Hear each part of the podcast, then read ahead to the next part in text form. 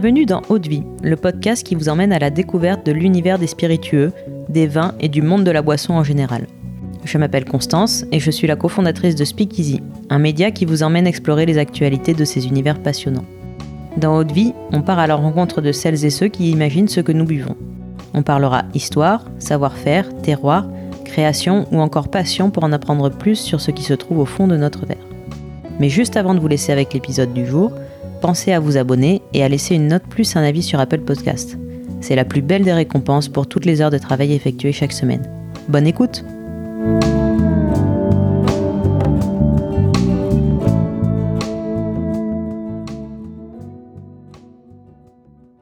Aujourd'hui, je suis avec Joshua Fontaine, euh, créateur de l'apéritif Lutèce, un apéritif français raffiné qui a vocation à dépoussiérer cette catégorie et devenir un, un incontournable des tablés de fin de journée. Donc bonjour Joshua. Bonjour. Euh, je suis très heureuse de pouvoir discuter avec toi aujourd'hui et d'en apprendre plus sur ton parcours et sur cette nouvelle pépite euh, qu'est Lutèce. Tu es un entrepreneur, tu es arrivé en France depuis les États-Unis à la fin des années 2000 et rapidement, donc, tu as créé tes propres enseignes parisiennes, comme euh, la Candelaria, donc ce bar speakeasy bien connu, ou encore euh, le Marie Céleste, pour n'en citer que deux. Euh, comment as-tu découvert le monde des cocktails et des spiritueux? C'est un long parcours qui a commencé dès mon premier boulot quand j'avais 15 ans euh, où j'ai commencé à travailler dans le resto euh, du coin à côté de chez mes parents parce que c'était le seul endroit accessible euh, à pied ou à vélo pour pour travailler.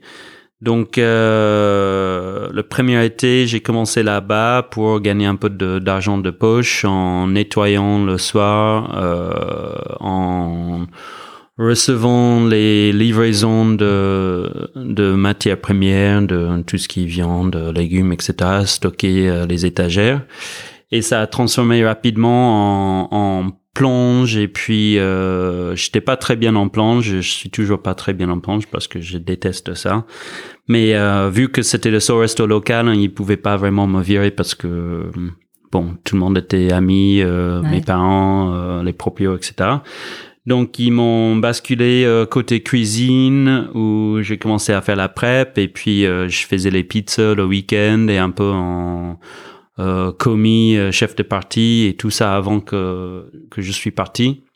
Là, ça, allait, ça allait mieux qu'en plonge. Oui, ça allait mieux qu'en plonge et c'est quelque chose que j'adore faire aujourd'hui ouais. encore. Donc, ça m'a servi plutôt plutôt bien pour euh, apprendre les bases de cuisine et mmh. pouvoir euh, aujourd'hui cuisiner à la maison et, et, et, faire des choses euh, plutôt plutôt bien. Donc euh, après ça, je suis parti pour pour faire mes études à New York euh, où j'ai travaillé plus euh, en, en, même temps de faire mes études, je travaillais plus euh, en, en musique, en oui. l'industrie de la musique, mm -hmm. donc dans, surtout dans un salle de concert à, à, à côté de Union Square. Et donc j'ai pas fait trop de, de bars et, et cet univers à cette époque-là, mais au fur et à mesure, moi je suis resté là-bas même après mes études et un pote à moi, un bon pote à moi, qui faisait euh, les lumières et l'audiovisuel pour le pour le salle de concert. Lui, il bossait dans un bar euh, le week-end. Oui. Et euh, moi, j'avais besoin d'un peu plus d'argent, donc euh, je lui ai dit euh, si jamais tu as besoin de d'un barback ou un coup de main, dis-moi. Et euh, et du coup, c'est comme ça que j'ai j'ai commencé à faire le bar, qui était vraiment un bar un peu dive bar et pas vraiment bar à cocktail. À l'époque, c'était pas c'était pas vraiment euh, répandu comme aujourd'hui. Et de toute façon moi j'avais pas euh, les moyens pour aller au Milk Honey ou dans oui, tous ces établissements tout le temps. Même si euh, ça a déjà commencé euh, euh, il y a quelques années avant. Donc euh, j'ai commencé faisant le barback et rapidement une semaine, il m'a dit euh, en fait je peux pas faire le bar ce week euh, ce, week-end donc euh, c'est toi le barman. Et moi je savais presque rien, euh, je connaissais rien sur le bar, mais tout ce que j'avais appris c'était c'était euh, en faisant le barbac et c'est vraiment les cocktails, ben, même pas les cocktails, mais c'était espèce de ginto ou euh, tout ce qui est euh, long drink comme ça. Ouais. Et aussi des shots euh, un peu connus à l'époque, euh, type kamikaze ou, ou lemon drop.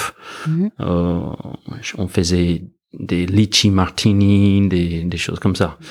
Donc euh, j'ai commencé le bar euh, comme ça et j'ai fait ça pendant plusieurs années. Puis euh, je m'intéressais au vin aussi, donc j'ai pris un boulot en en tant que caviste. Donc je faisais quelques années de caviste la journée, le bar le soir.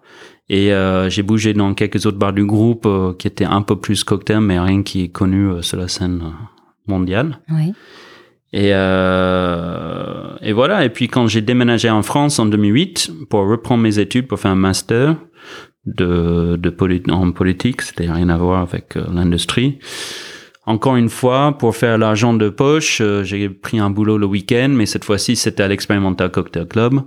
Et c'est là où, où j'étais embauché assez rapidement euh, et, et j'ai rencontré mon futur euh, business partner euh, Karina, où, avec qui on s'est lancé euh, plusieurs années, euh, quelques années plus tard, Candelaria. Et c'est là où tu as vraiment appris euh, l'art du cocktail ou Ben, tu savais déjà? J'avais déjà, en faisant quelques autres bars euh, à New York, euh, je m'intéressais comme ça et j'ai appris des cocktails. J'avais, j'avais des bases des classiques et euh, je savais euh, toutes les techniques un peu classiques, shaker, stirrer, machin.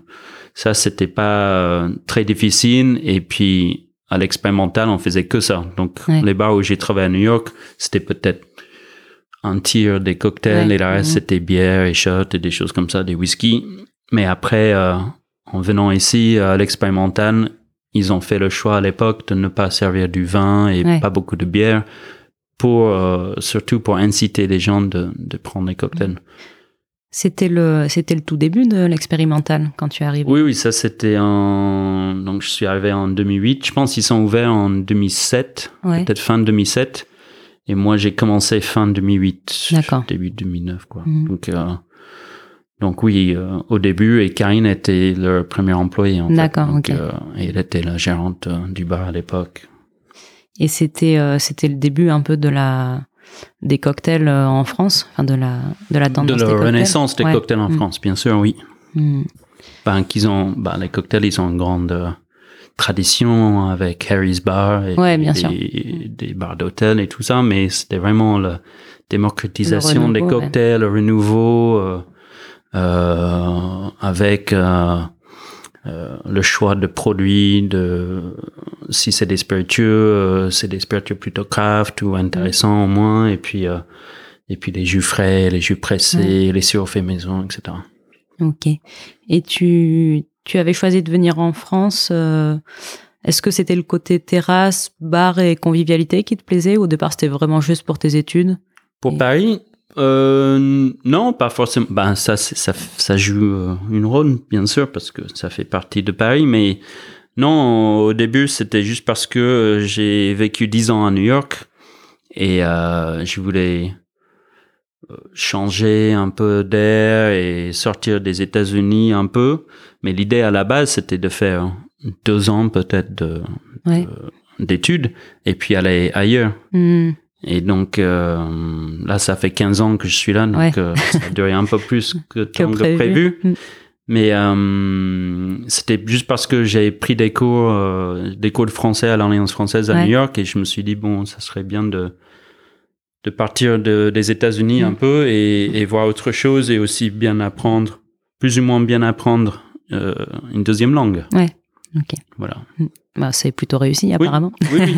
Et en fait, mon premier voyage quand j'étais jeune avec mes parents euh, à l'international, c'était Ouais, euh, en la France. France, d'accord. France.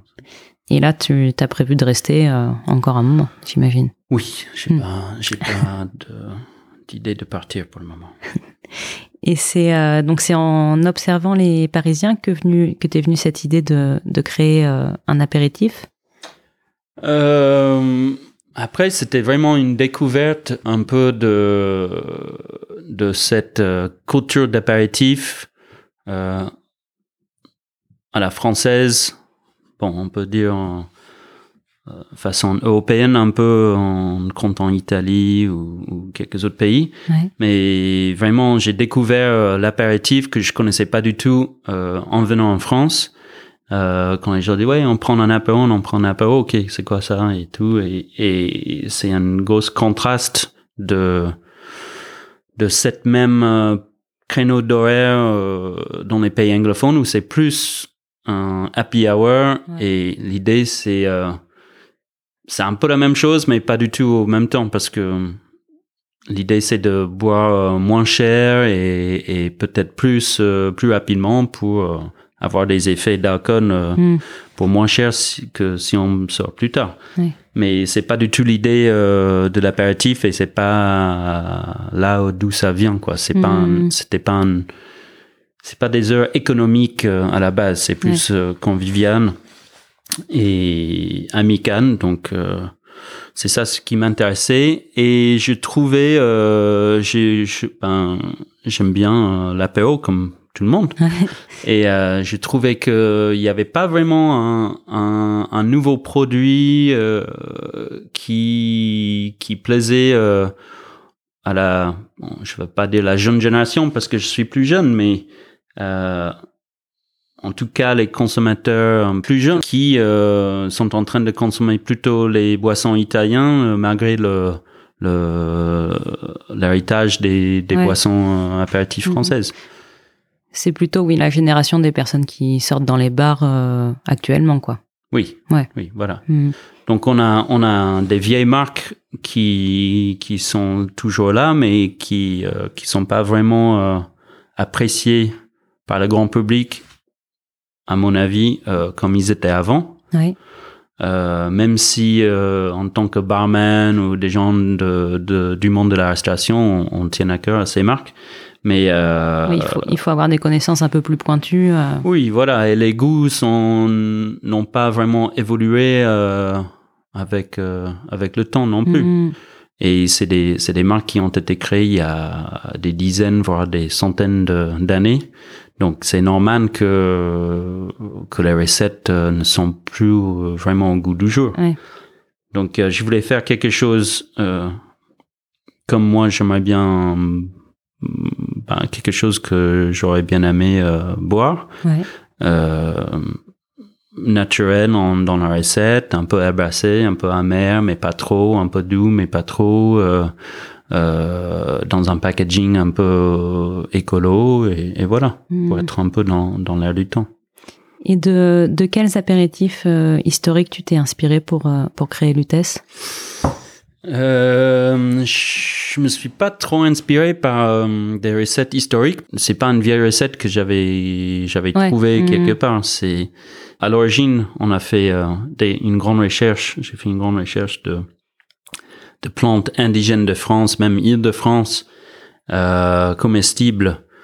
Mais on se on se rend compte assez rapidement que il y a pas beaucoup de plantes comestibles avec des goûts vraiment prononcés Ouais. ou intéressants. Euh, il y en a beaucoup qui, qui sont la roquette ou euh, juste euh, la salade, quoi. Ce qui est pas mauvais, mais peut-être pas pour un apéritif. Donc, euh, il fallait élargir un peu le, le, la recherche. Et puis, c'est comme ça, on s'est tombé sur notre recette actuelle, mais c'était en goûtant euh, une quarantaine, cinquantaine de, de plantes différentes après une recherche de plus que ça. Et puis, on s'est réduit, OK, ça peut être intéressant. Donc, on a, avec, euh, avec euh, quelques amis, on, on s'est mis le nez dedans pour euh, faire plein d'infusions, euh, plein de macérations, mais sur les durées différentes pour trouver ce qui était Ouais. intéressant, pas intéressant. Et puis à partir de cela, on a commencé à faire des mélanges petit à petit pour voir ce qui, ce qui Donc, nous c'est- plaisait. Quoi. ouais, c'est plus une recherche en fait sur les, sur les plantes et les ingrédients en eux-mêmes que sur, une, sur des anciennes recettes de, d'anciens apéritifs. Oui, oui, c'était pas du tout ça. Et je voulais démarquer justement le test des, des autres euh, plantes et ne pas s'inspirant trop en, en ne, ne trop Oui, en s'inspirant pas trop. pas trop euh, des anciennes recettes parce que Ouais. ça c'était pas l'idée c'était Mhm. pas euh, de trouver un- une petite, euh, je sais pas, un- une mélange ancienne de montagne et le Mm, mettre oui. dans un nouvel Ouais. packaging. C'était au- c'était faire un nouvel packaging, mais aussi avec une nouvelle recette Ouais. Euh, pour le monde euh, d'aujourd'hui, Mhm. pas le monde de passé. C'est l'idée, c'est pas de jouer le le passé, c'est de faire quelque chose euh, au goût du jour et en même temps intemporel Ouais. qui peut durer. Je crois qu'il y a, il y a un, un peu de gentiane dans Il l'UTES, y a un peu de gentienne, bien sûr. qui est effectivement quelque chose de très intemporel euh, Oui. dans le dans l'apéritif Oui, français. voilà. On avait euh, plutôt un peu des quinquina, les, les choses à, base de quinquina et les choses à base de, de gentiane. Euh, mais moi, je je voulais pas non plus baser euh, l'UTES euh, sur le vin euh, parce que je trouvais pour faire quelque chose avec du vin, il fallait vraiment faire un vin un peu entre guillemets pour avoir un, un produit standardisé, de faire un vin standardisé un peu banal et ça euh, avec mon mon background de côté sommelier, sommellerie Mhm. et, et dans le vin, ça m'intéressait pas trop, donc Ouais. j'ai préféré d'éviter euh, l'utilisation de vin Mhm. pour ne pas faire des, des euh, compromis au Ouais. niveau d'ingrédients pour le vin. Donc je voulais pas faire ça et je voulais pas faire quelque chose qui changeait non plus parce que je sais c'est peut-être intéressant sur une petite échelle, mais si on veut vraiment créer une marque euh, qui a la potentiel d'agrandir, il faut que ça soit un minimum euh, standard. Quoi. Ouais.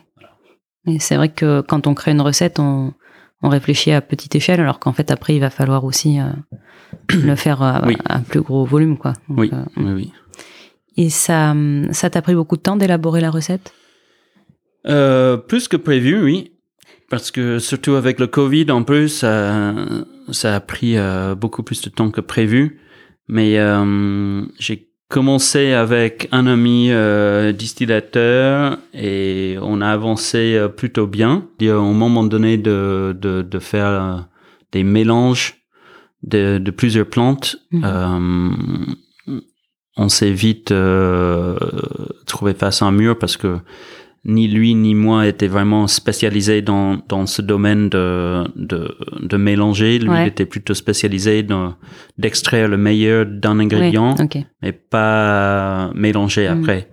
Donc, euh, avec les premières euh, euh, recherches et un peu le premier tri qu'on avait fait, j'ai pris la, c'est, on avait peut-être une, une trentaine euh, qui restait euh, d'idées. Ouais. Et donc avec ça, je suis parti sur un autre distillateur, mais celui-ci plus euh, spécialisé dans, dans les mélanges euh, qui faisait euh, des jeans et des choses comme ça Ouais. pour m'aider à, à trouver la- le juste Ouais, mélange, l'équilibre.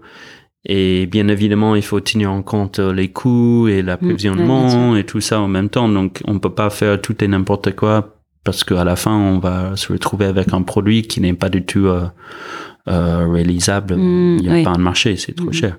Donc, euh, de prendre tout ça en compte en même temps, euh, c'était vraiment une aide pour me dire, OK, déjà, il faut qu'on, sur 30, il faut qu'on écarte euh, 10 parce que euh, Oui, de toute façon, va pas être on- possible. ça Ouais. va pas être possible euh, Mm. économiquement. Donc euh, tout ça, c'était un aide euh, pour me pour me garder les pieds sur terre, être un peu réaliste euh, sur le projet aussi.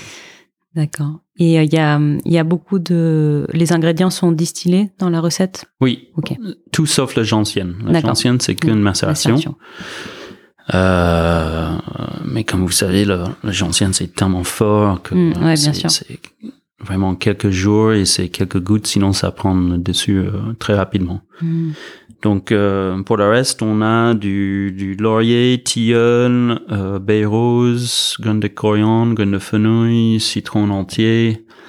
Euh, et tout ça, c'est macéré séparément euh, pour plus ou moins longtemps et puis redistillé et assemblé avant de- Mm. d'être mis en bouteille. Il y a aussi des, donc c'est des, des ingrédients qui proviennent de la cuisine, de la gastronomie. Oui. Ouais. Qu'on trouve euh, beaucoup dans la gastronomie française, Mm. évidemment. Donc euh, ça, j'aimais bien ce lien Ouais, aussi. c'est un chouette euh, clin d'œil, ouais. ouais. Voilà. Ok. Et d'utiliser la gentienne comme amertume, c'est vraiment c'est aussi les petits clins d'œil comme ça Ouais, vers les recettes de passé, mais qui sont pas vraiment Oui, qui sont plus. au- ouais, c'est plus pas juste une gentienne qui est le classique, c'est de faire un liqueur de gentienne. Mm, Euh, ce que j'aime bien aussi, mais Lutèce n'est pas du tout là. ouais, bien sûr. C'est c'est une gentienne euh, retravaillée ou une gentienne plus plus Ouais. ou je sais pas.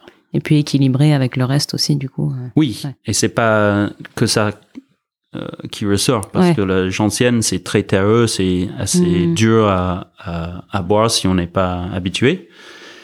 Et du coup, je voulais, on peut dire que c'est euh, ça peut initier les gens pour peut-être Ouais. ensuite aller Mhm. plus loin Mm, mm. euh, dans dans ces types de de, Ouais. de produits. D'apéritif, ouais.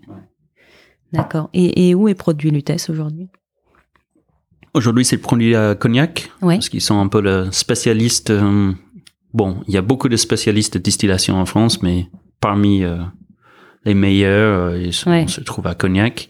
Et c'est aussi les spécialistes de, de des mélanges, quoi, de on dit, assemblage. Mm, Donc euh, aujourd'hui, c'est produit à Cognac. L'idée à terme, si on a du succès, c'est de, de se rapprocher de Paris, voire faire la, Ouais. Ouais, distillerie à Paris.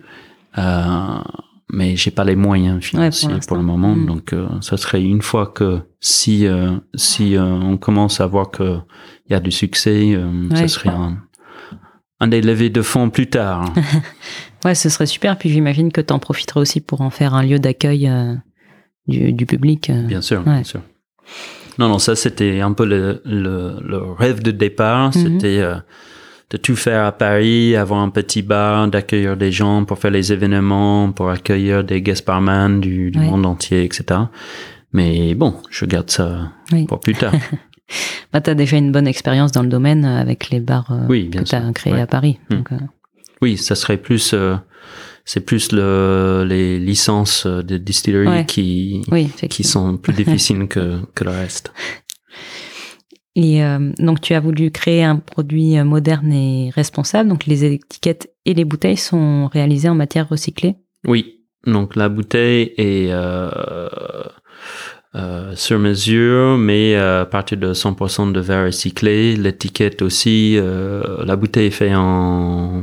C'est une société qui spécialise dedans en, en Espagne. Ouais. Euh, les étiquettes sont faites en France à côté de, de Cognac en fait. Et ça c'est à partir de, de, de papier 100% recyclé avec des encres végétaux. Euh, aussi le carton de d'envoi quand on achète un carton de Mhm. 6 c'est 100% recyclé aussi. Et, euh, et on fait partie du, de l'association 100, euh, 1% pour la planète. Et du coup, euh, dans ce sens, on reverse 1% de chiffre d'affaires annuel aux, Ouais, aux leurs associations agréées euh, au but env- environnemental. Mm. Ouais, c'est aussi, euh, ça fait partie de la modernité d'ancrer le, le produit dans les préoccupations. Voilà, c'est euh, c'est ce qu'on cherche euh, comme tout un peu la jeune génération. Je Ouais. bois presque euh, que du, du vin Mm. nature, biodynamie, bio, etc. Euh, on, on fait gaffe de ce qu'on achète au Mm. niveau nourriture pour les restos, mais aussi à la maison. Et aussi, même dans la bière, maintenant, ça se fait de plus en plus. Mon pote Thomas, qui a Deck Donny, par exemple, Mhm. euh, tout est bio et, en, et euh, pour la majorité sourcé en Ile-de-France. Donc, je trouvais ça un peu bizarre que pour les spiritueux, on s'est dit, bon, Mm. on boit du vin nature et puis on boit de X euh, alcool industriel euh, et, qui n'a même pas ce qui est dedans, mais aussi euh, le packaging et tout. Il n'y a aucun... euh, Il, il commence à y avoir une prise de conscience euh, dans les spiritueux. Oui. Et c'est vrai que c'est le, c'est le début, quoi. Oui, c'est le début, mais ce qui est bien aussi dans le monde des spiritueux, c'est qu'il y a beaucoup plus de moyens que, que dans le vin en général, tout ce qui est vin nature, etc., c'est des petits producteurs. Donc, dans le monde des spiritueux, si tu as un Pernod Ricard qui disent, OK, euh, ou euh, Bacardi par exemple, euh, ils ont fait avec la distillerie de Bombay, je pense, Ouais. un distillerie tout, tout vert, etc. Mm. c'est génial. Et Ouais. eux, ils ont les moyens Ils de dire, OK, faire, on va hein. faire une distillerie à 200 millions d'euros Ouais. et voilà, on s'en fout et ça va être tout en énergie Propre. propre, Mm. etc. Donc ça, c'est ça, c'est ce qui est bien parce que ils peuvent, s'ils veulent, ils peuvent mettre les moyens de changer. Ouais. euh, De faire changer Peut-être pas rapidement, mais ils peuvent, ils peuvent changer. Ouais. Bah, c'est sûr qu'il faut. Enfin, si les grandes marques ne le font pas, euh, Oui, Ouais. mais je pense. qui, qui peut le faire quoi Bon, on va voir ce qui se, ce qui se passe avec Lutèce, mais il y a d'autres euh, marques qui le font aussi, et je pense Ouais, bien sûr. il y a de plus en plus cette pression des, du, du monde du craft qui euh, qui qui qui fait euh, changer les choses Ouais. euh, chez les grands. Mm. J'espère. Ça c'est l'idée. C'est Oui. Bon, ça a l'air d'aller dans le bon sens quand même. oui, oui, oui. Et alors, comment euh, est-ce qu'on consomme l'utesse C'est sur des glaçons avec un tonique ou Donc euh, plusieurs façons, oui. Le plus facile, c'est ces deux deux façons là. Donc euh, avec un bon tonique type euh, Aesop ou Archibald ou même un Fever Tree, mais peut-être le Fever Tree Light. Euh, pour faire un long drink as- assez rafraîchissant, un peu qui a un peu le même, ça peut se rappeler un ginto, Ouais. mais qui évidemment il n'y a pas de genièvre, mais Mm. c'est cet côté un peu frais, herbacé, pétillant, Ouais. mais avec la moitié d'alcool. Et en plus, il y a ce côté un peu plus prononcé d'amertume qui fait euh, l'effet d'ouvrir l'appétit euh, avant avant le repas. Donc euh, j'aime bien avec du tonic, euh, j'aime bien pur sur glace, très facilement avec une, une tranche de citron, un feuille de laurier, c'est sympa, euh, en olive, et, euh, et sinon en cocktail. Donc euh, Mm. on, on est dans pas mal de bars cocktails et des restos aujourd'hui euh, autour de Paris. chacun le travaille un peu de à sa manière, ouais. Mm. Et il y a moins d'alcool dans l'utesse que dans un gin? Oui, nous on est à, à 20% d'alcool, donc c'est à peu près la moitié, Mm, euh, voire même ouais. moins qu'un gin traditionnel. Mm. D'accord. Euh, donc tu nous as déjà un petit peu répondu euh, à la question tout à l'heure, mais dans où te vois-tu dans dans dix ans avec l'utesse du coup? Euh, dans 10 ans, oui, j'aimerais bien, euh, si possible, maîtriser un peu plus le, le chaîne de production et avoir un lieu d'accueil. euh, À Paris, vu que vraiment, un des idées aussi derrière le test, c'est de créer une marque iconique parisienne euh, dans le monde des spiritueux qui n'existait pas vraiment avant Ouais. euh, quelque chose euh, dans le dans le style, dans la façon de consommer, mais aussi dans le type d'événements qu'on qu'on fait. fait vraiment euh, l'apéritif parisien, quoi. Mm. Euh, évidemment, d'avoir un lieu d'accueil et un lieu de, de rencontre euh, à Paris, ça me Ouais. ça me plairait. Et puis, euh, je commence euh, à parler avec quelques marchés d'export. Ouais. Euh, déjà, bon, déjà, ça fait ça fait longtemps que je travaille sur le, mar- le- le projet, mais ça fait que six mois qu'on est qu'on est euh, qu'on existe euh, pour le grand public. Mm.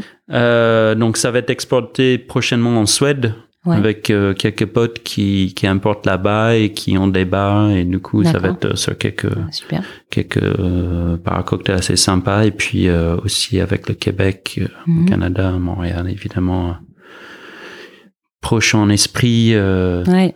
et culture de, de Paris. Et, et aux États-Unis, tu envisages de.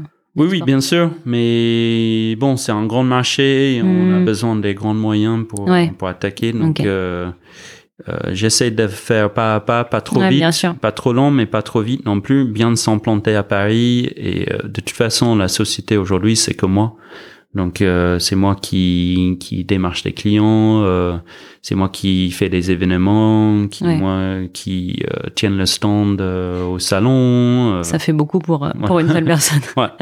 Oui, oui. Et en plus, euh, j'ai Candelaria et Marie-Céleste euh, aussi à bien sûr. côté. Donc, euh, donc, euh, donc voilà, c'est c'est le début de l'aventure. Mm. On verra comment ça ça évolue.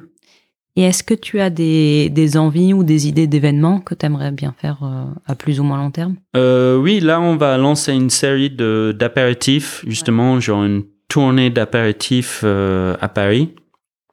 euh, tout le mois de, de juin et début juillet. Ouais. Donc le premier, c'est le 8, je pense, le 8 juin au, à l'étincelle. Donc on va faire l'étincelle, le chardonnay chez Eugène et la shop des artistes. D'accord. Ouais. Et ça va faire, un- c'est vraiment des apéritifs de genre, euh, ça dépend le lieu, mais entre 17 et 21 heures, grosso Ouais, modo D'accord. euh, où on va inviter les gens de, de boire quelques cocktails euh, à base de lutèce, mais aussi faire, on a des jeux de société, Mhm. On a des tickets à gratter pour gagner des, des, des prix, on aura Ouais. des grignotages faits, font- qui sont faits pour la soirée euh, par le chef de chaque lieu.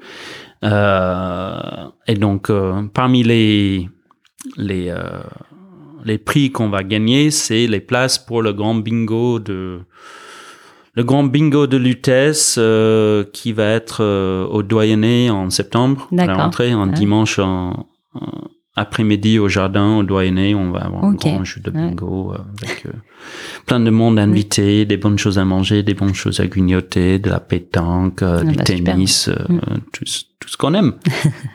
voilà, Tout ce qu'on aime avec l'apéro. exactement. Euh, J'ai une, encore une dernière question avant de, de clore cet échange. C'est quelle est ta plus grosse claque de dégustation en matière de spiritueux? Est-ce que tu as un souvenir de quelque chose en particulier, d'un produit?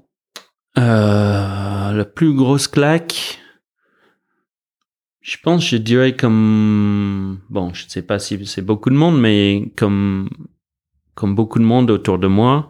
Euh, et ça, c'était aussi quelque chose euh, qui nous a poussé d'ou- d'ouvrir Candelaria, c'est le mezcal, la découverte Ouais, de, de mezcal à l'époque, euh, qui était pas vraiment, même à New York, euh, je l'avais pas vraiment goûté, mais euh, à Paris, quand Demaguet est arrivé euh, sur le marché, on Ouais. a commencé à goûter ça, et puis on, on est partis tous euh, à Oaxaca pour découvrir comment c'était fait, Ouais. etc. C'était vraiment une grosse, euh, Mm. Une grosse claque parce que j'étais déjà un peu dans le monde, un peu de, de vin et de, de vin nature, et j'ai vu vraiment le, le comment c'était euh, un, c'était un spiritueux fait un peu d'une manière artisanale Mm. comme comme un, un vin bio, un vin, Ouais. vin nature quoi. Et de de découvrir ça, que ça existait dans le monde des spiritueux, parce que jusque-là, tous les visites de distilleries, c'était plutôt les, les, les grosses distilleries, Ouais, quoi. En général, ils, sont presque, pas des usines, mais. Oui, plus ou moins des usines. Et c'est de faire, de, c'est fait d'une manière très, euh, à grosse échelle, de faire, de, de voir quelque chose qui était fait euh, à la main, et en plus de pouvoir rencontrer les gens qui faisaient ça Ouais. vraiment euh, pendant des générations, et voir Mhm. plusieurs générations travailler ensemble. euh, euh, malheureusement, bon, malheureusement, c'est bien pour pour les pour les gens qui produisent. Euh, mais bon, ça a commencé à changer Ouais. et ça va suivre. Évidemment, ça suit le, Mhm. le, le chemin Ouais. de Tequila. Ouais. Mais Vic- victime de son succès. Un peu, ouais. Mais il y a plein d'artisans qui existent toujours. Et euh, mais en espérant que le, les fruits de, de tout cet euh, travail euh, va aux producteurs Ouais, et pas oui. juste euh, Mm. aux industriels à l'export. Mhm. Ok. Eh ben merci beaucoup Joshua pour pour cet échange. C'était donc très intéressant de découvrir ta ta vision de l'apéritif et la façon dont tu veux le transmettre à travers l'UTES. Donc merci beaucoup et pour les auditeurs Vie, je vous dis à très vite pour un nouvel épisode. Merci beaucoup.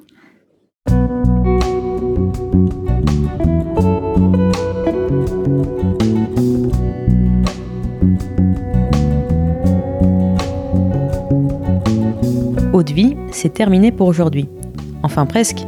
Si vous avez aimé cet épisode, pensez à noter Eau de Vie 5 étoiles sur Apple Podcast avec un petit commentaire pour nous encourager. C'est ce qui nous aide à gagner en visibilité et nous encourage à produire toujours plus d'épisodes. Enfin, si vous souhaitez en apprendre plus sur l'univers des vins, des spiritueux et du monde de la boisson en général, rejoignez-nous sur Speakeasy, le lien est dans la description. Merci encore et à la semaine prochaine.